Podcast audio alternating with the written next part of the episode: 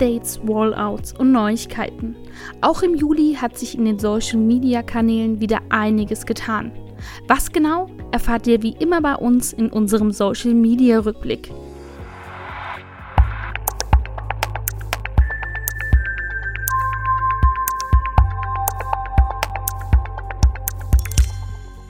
Diesmal haben wir für euch die wichtigsten Nachrichten rund um Facebook, Instagram und Co. in unserem Podcast zusammengefasst.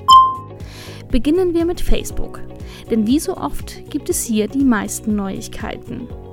Facebook hat es geschafft.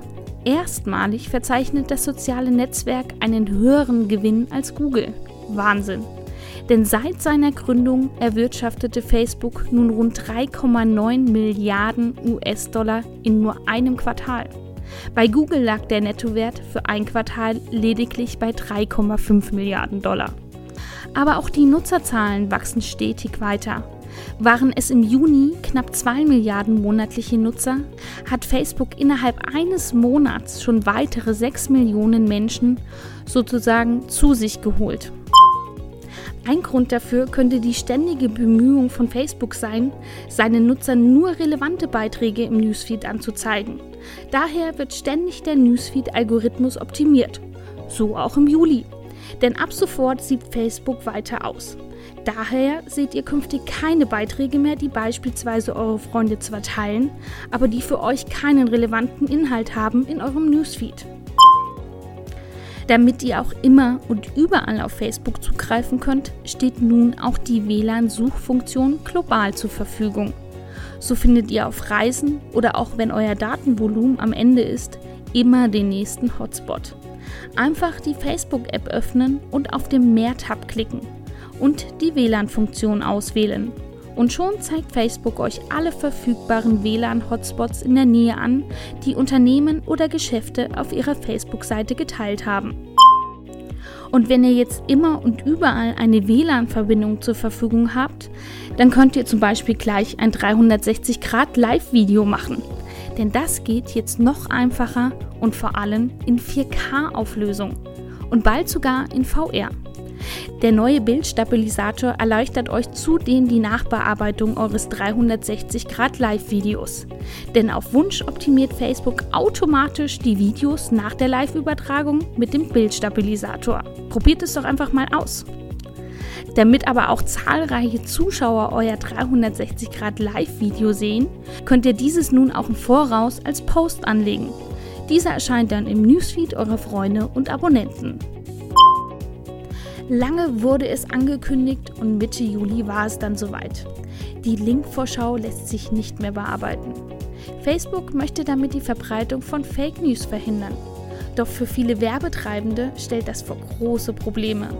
Denn zahlreiche Webseiten sind einfach nicht für Facebook optimiert und geteilte Links sehen dann einfach sehr unschön aus, wenn beispielsweise die Bilder abgeschnitten sind.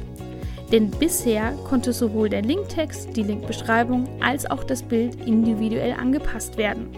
Das ist jetzt nur noch bei Medienseiten möglich. Aber es gibt auch für euch eine Lösung, eure Webseiten ganz einfach für Facebook zu optimieren.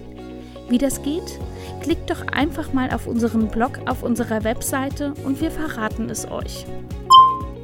Nachdem das mit der Bearbeitung der Linkvorschau also nun Geschichte ist, hat Facebook aber auch positive Nachrichten für Werbetreibende parat. Denn die Verknüpfung von Seiten und Gruppen ist ab sofort möglich. Aber nicht nur das. Als Seitenbetreiber könnt ihr auch Gruppen verwalten und erstellen.